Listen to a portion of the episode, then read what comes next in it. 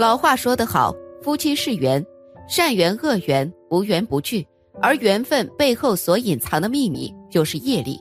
因为在无数的过去生中，我们和很多的人有过某种的对待关系，而这些对待关系或非建设性的，都形成了彼此的某种业力。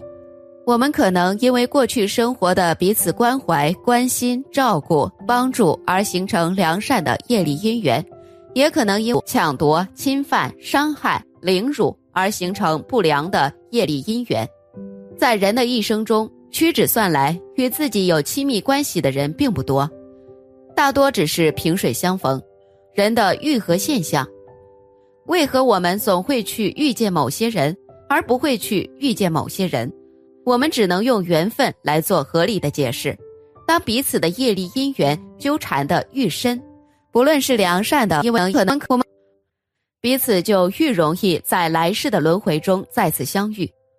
而不管在遇时的角色是否改变或互换，不变的是和彼此间业力有关的种类和属性。情感的就以情感解决，物质或生命的就以同等的形式偿付。因此，能生为父子、母子、夫妻、兄弟姐妹、亲戚、朋友，都是在往事生中彼此间已种下了非常大的业力因缘，因此今生才能再次相遇。所以，从某个角度来看，今世的相遇可以说是在偿还或延续彼此的恩情或仇恨；从另一方面来看，也可以说是让彼此继续学习，以纠正以前彼此所未曾处理好的关系和问题。葛居士二十几岁与丈夫结婚，从未体会到什么是家庭幸福，什么叫恩爱夫妻。夫妻即使在一起。带给她的也只是恐惧，令她痛苦和无法容忍的是，经常遭到丈夫的打骂。她这几十年就是在训斥、骂的丈夫，就是这个无情的丈夫，在外却是公认的好人。信佛后，她想自己可能是前世欠她的吧，所以也就逆来顺受，才凑合到了今天。但是她很想知道自己究竟欠丈夫什么孽债，这一世怎么就还不清了？佛说，一切都是由自己种的因所赶来的果报。我们所遇到的一切人、一切物、一切事，莫不遵循这一客观规律。佛陀告诫我们要一切随缘，说世间万物都是因缘和合而成。此生能遇到贤夫惠妻，那是自己前世结下的善缘；而今生遇上恶夫劣妻。也是因为自己前世欠下的业债，葛居士信佛后更加深信因果报应的客观规律。他说他相信佛说的都是真的，因为他觉得自己性格外向，好交际，工作能力很强，像个男人；而丈夫为人本分、实在，又喜欢干些洗洗刷刷、针针连连的女人活计，除了对自己不好，对谁都不错，完全像个女人。她说自己现在受苦真是自作自受，今后再也不怨恨丈夫了。高僧也分享了一个故事，说明夫妻之间的孽缘是上一世的业障造成的。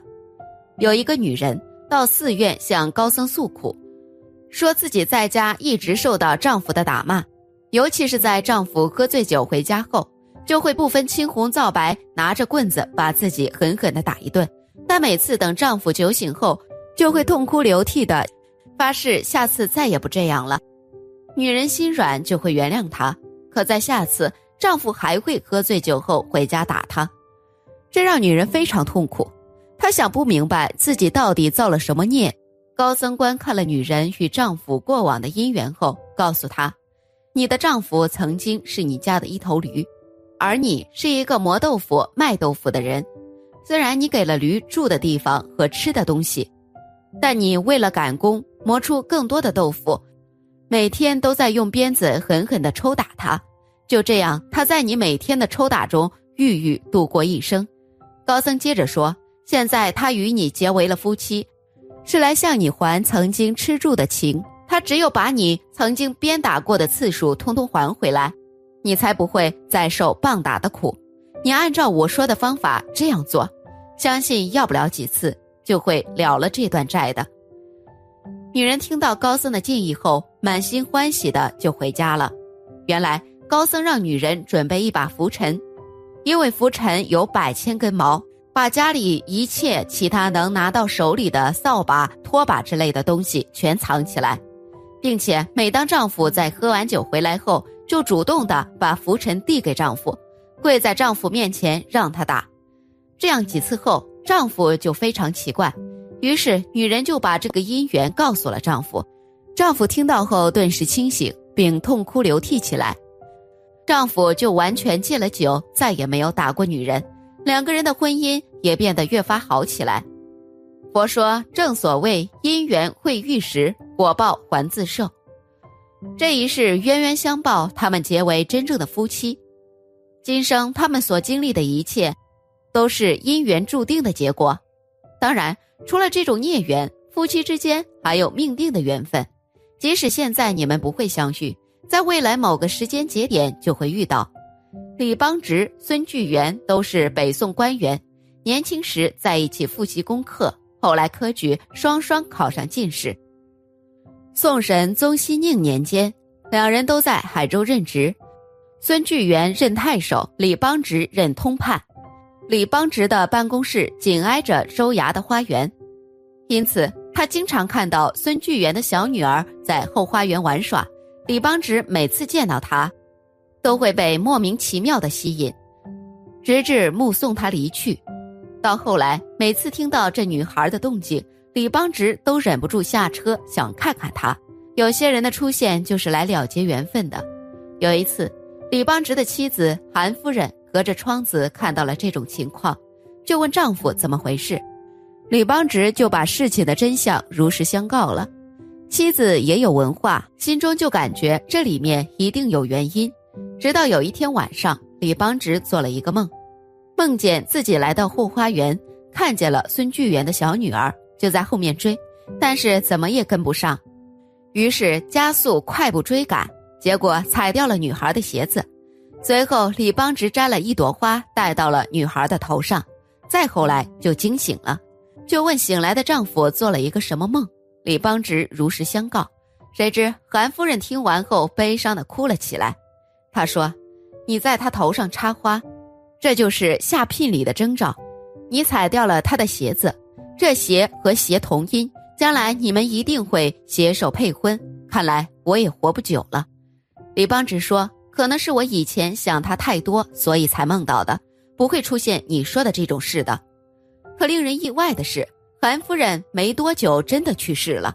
其实这个世间不都是因缘和合而成的吗？过了几年，孙巨源的小女儿长大了，李邦直就托媒人去找孙巨源提亲，看能不能把小女儿嫁给他。孙巨源一听就生气的对媒人说。我跟李邦直是同学，我们年龄差不多，怎能把女儿嫁给他呢？李邦直听到这话后，也就不敢再提此事了。没过多久，朝廷任命孙巨源回京任翰林学士。可在京城不长时间，有客人去探望孙巨源，孙巨源便说起了小女儿的婚事。客人说：“当今士大夫没有比李邦直更贤良的了。”你为何不把小女儿嫁给他呢？